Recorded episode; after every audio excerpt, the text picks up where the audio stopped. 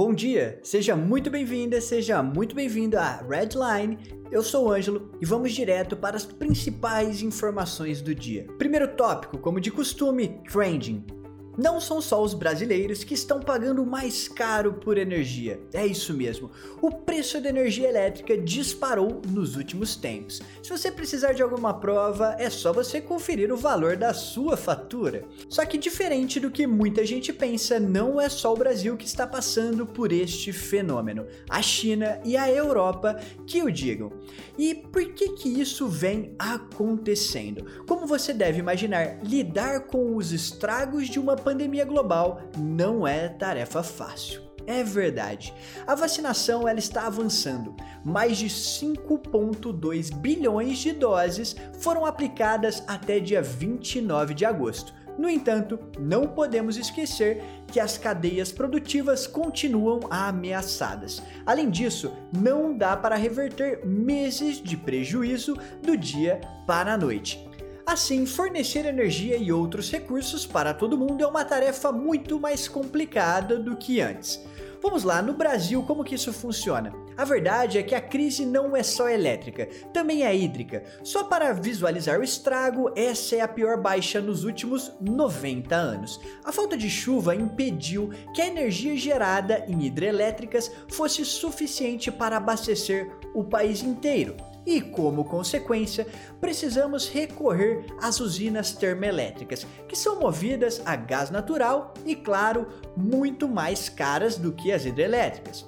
Já na Europa, é através do gás natural que a maioria dos europeus mantém suas casas quentinhas no inverno. Afinal, essa é uma das matrizes energéticas mais importantes do continente. Diante disso, com todo mundo se vacinando, o que, que você acha que aconteceu? É isso mesmo, as pessoas estão retornando às suas atividades habituais. Ou seja, gerar mais energia se tornou uma necessidade urgente para todo mundo. E aí, você já viu no que vai dar, né? Quanto maior a demanda, maiores os preços. Para você ter uma ideia, o Independence Commodity Intelligence Service apontou que o gás ficou 119% mais caro na Alemanha e 149% mais caro na França a distribuição do combustível também é um problema. Para você ter uma ideia, o governo do Reino Unido teve que usar o exército para garantir a sua distribuição. É isso mesmo, o exército.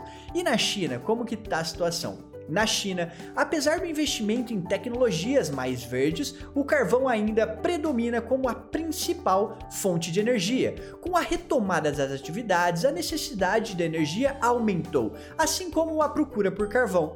Qual que é o resultado disso? Falta de carvão, é claro, disparo dos preços também. No último mês, por exemplo, os preços cresceram em 40%. Se o cidadão chinês pagava 780 yuans, que é mais ou menos 121 dólares por tonelada de carvão, agora ele precisa desembolsar 1.100 yuans, que é basicamente 170 dólares. É, aumentou bastante, não é mesmo? Passando agora para o bloco Blue Chips, que é onde falamos das grandes empresas, temos a seguinte red line: Brasil no topo do mundo or not yet. Como assim? Brasil no topo do mundo? É isso mesmo, um conjunto de 107 empresas e 10 órgãos setoriais concordou em assinar um documento que transformaria o Brasil em um dos protagonistas na luta contra os efeitos das mudanças climáticas. Empresários pelo Clima foi o nome escolhido para a carta, by the way. Em poucas palavras, o objetivo é conseguir promover uma economia de baixo carbono. O documento ainda será apresentado ao governo e o plano é levá-lo para o COP 26, que vai acontecer em novembro deste ano na Escócia. Tá, o que, a gente tem para falar sobre isso? A verdade é que foi o Conselho Empresarial Brasileiro para o Desenvolvimento Sustentável que liderou a iniciativa e grandes empresas como Bradesco, a Ipiranga, Suzano e a Natura também participaram. A propósito, o CEBDS é formado por cerca de 80 empresas que garantem 47% do PIB brasileiro e 1,1 milhão de empregos. E quais que são as prioridades deste documento? Basicamente, até 2030 o Brasil precisa fazer do fim do desmatamento legal uma prioridade e também apoiar a recomendação de que o carbono seja regulado aqui no Brasil. A título de curiosidade, o CEBSD afirmou que os lucros que essa operação pode gerar giram em torno de 200 milhões e 300 milhões só no período inicial do plano, que é lá 2022 a 2024, com transações de direitos de emissão e créditos de carbono. É, de lucro a gente gosta, não é mesmo? E agora no bloco Startups, que é onde a gente fala daquelas empresas com grande potencial, nós temos a seguinte pergunta para iniciar esse bloco aqui. Você pagaria 600 milhões de dólares para evitar invasões na sua empresa? Saiba que a Akamai Technologies Inc., que a gente abrevia também como AK AM.O vai adquirir a Guardcore com sede em Israel por cerca de 600 milhões de dólares. É isso mesmo. Mas qual é o objetivo? Reforçar suas ofertas de segurança em nuvem e ajudar as empresas a combaterem ataques de ransomware. Você deve se lembrar aquele ataque que deixou parada todas as lojas Renner por um tempão, não é mesmo? Pois bem, é esse mesmo tipo de ataque. Bom, a aquisição ocorre em um momento em que mais empresas estão recorrendo à nuvem para executar as suas operações. Fora que muitas organizações atualmente enfrentam ataques cibernéticos frequentes. Além disso, a Guardcore é especializada em um software que ajuda a limitar o acesso do usuário apenas aos aplicativos autorizados. E quando que isso vai acontecer? A Akamai disse que o negócio deve ser fechado no quarto trimestre de 2021. A operação proporcionará entre 30 milhões e 35 milhões em receitas para o ano fiscal de 2022. É, quem trabalha com tecnologia tá nadando no dinheiro. E agora é a hora que eu preciso te falar da Link. Link School of Business. Aprender a empreender é isso mesmo. Se você sonha em abrir um negócio de sucesso, mas não sabe ao certo como começar, certamente você deveria conhecer a Link. E antes que você pense que é só mais uma escola como qualquer outra, nós precisamos intervir. Por qual razão? É muito simples. Pense por um instante e me responda sinceramente: em que faculdade do mundo alguém pode aprender na prática tudo o que é necessário para ser um agente de mudança, inovação e geração de valor para a sociedade? Na Link você irá viver o business na vida real, e isso irá te desenvolver e mudar completamente suas percepções sobre as ferramentas de negócio.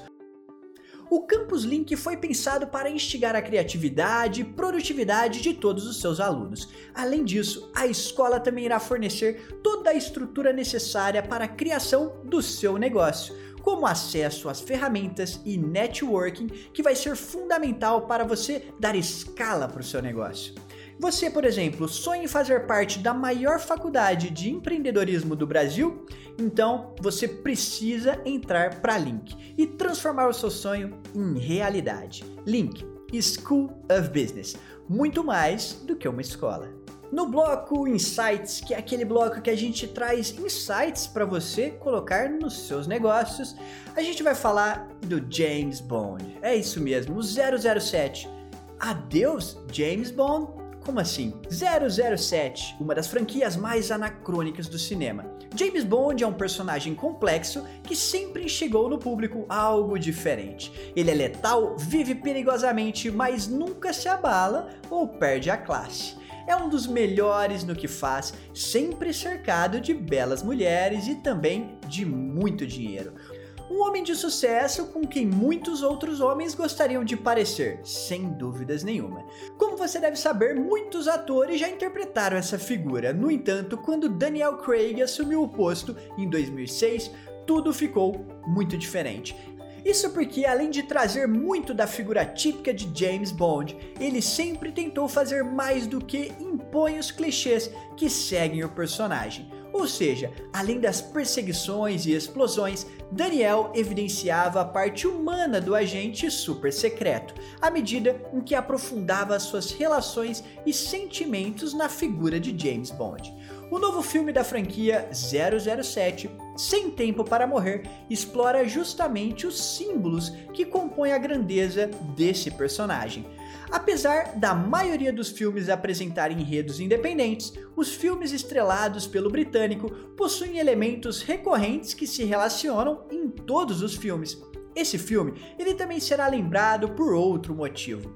O longa é a despedida de Craig como agente secreto 007 James Bond, deixando o projeto no qual permaneceu por 15 anos. E por que, que ele quis desistir de algo tão promissor? Responder prontamente a esse questionamento é muito difícil, talvez até impossível. Afinal, só o ator pode afirmar com convicção o que de fato se passa na sua mente. No entanto, ele falou ao Total Film, em uma das suas entrevistas, que não se sentia fisicamente capaz de continuar dando vida ao personagem. Daniel sofreu uma lesão em 2015 durante as gravações da série. Mas será que isso é tudo? Não se pode negar que o mercado hollywoodiano é uma indústria que gera muito dinheiro e os atores são partes fundamentais nesse processo. Em outras palavras, para te explicar melhor, cada artista é uma empresa. Saber administrar essa marca é essencial para aumentar o seu valor perante os consumidores. Isso pode ser feito através do branding, que é uma união de várias ferramentas de gestão responsáveis por aumentar o valor de uma empresa no mercado. E se você quiser aprender mais sobre esse assunto, nós deixamos um link lá na versão escrita do Redline. Não são poucos os exemplos de atores que ficaram marcados pelos seus personagens e tiveram dificuldade em conseguir interpretar papéis opostos àqueles pelos quais ficaram conhecidos. Se não concorda comigo, lembre-se do caso do Daniel Radcliffe, que interpretou o inesquecível Harry Potter por tantos anos é impossível pensar no ator e não lembrar do mocinho dos livros com a cicatriz na testa, não é mesmo? Então, não dá para deixar de considerar que talvez, só talvez, o Daniel Craig queira desvincular a sua imagem da franquia para dar um tempo e fazer outras coisas com a empresa que ele é. E você, o que, que você faria em uma situação como essa?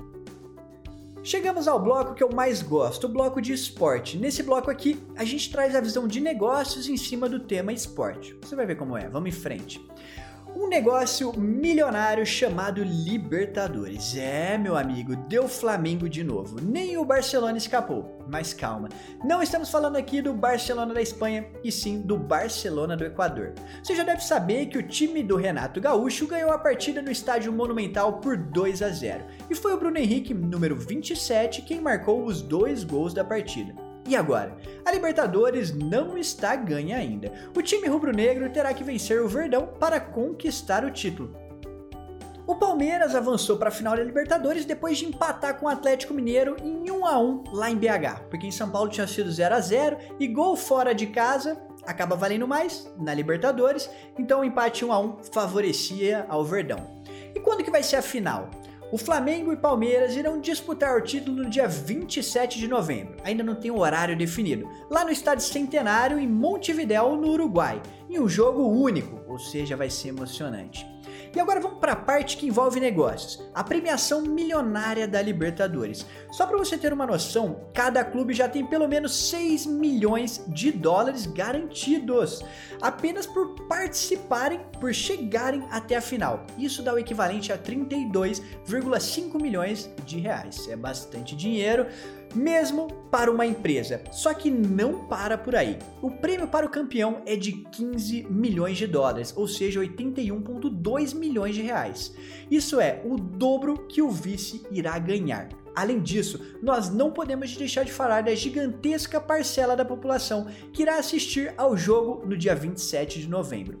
Isso significa que as maiores empresas do cenário irão disputar espaços para realizar a promoção de publicidade durante o evento, a começar pelas emissoras de televisão, que todos os anos brigam pelo direito de transmitir a partida. Neste ano, o SBT conseguiu realizar um feito memorável. A empresa de Silvio Santos assinou um contrato de exclusividade para transmitir o jogo em TV aberta. O SBT atingiu o maior índice de audiência dos últimos 19 anos, transmitindo a final entre Santos e Palmeiras no início deste ano durante a mesma competição. Em resumo, em resumo, a liderança foi demissora durante 3 horas consecutivas, o que representou 25,3 pontos de audiência, o dobro do que a Globo conseguiu marcar no dia, aproximadamente 11,1 pontos de audiência. Só para você ter uma ideia, um ponto de audiência equivale a 65 mil aparelhos de televisão ligados em cada casa. Isso é bastante, não é mesmo? Faz as contas. A Rede Globo, outro grande player brasileiro, não deve ter ficado muito feliz com a notícia de que um dos seus principais concorrentes garantiu o direito de transmissão exclusiva novamente. Isso porque não só perderam a chance de ter a Libertadores estampada em todas as suas telinhas, como também deixaram de faturar alguns milhões que irão direto para o bolso do SBT. Viu? Nem mesmo a Globo pode ter tudo nessa vida. Chegamos ao final de mais uma edição do Redline e lembre-se, se você quiser a sua marca associada à Redline, você pode anunciar aqui. É só você ir até o final da nossa edição escrita, você vai clicar no link e ele vai te direcionar para um local que você responde um questionário e te deixa apto a poder anunciar aqui na Redline. Eu vejo você na próxima edição. Tchau, tchau!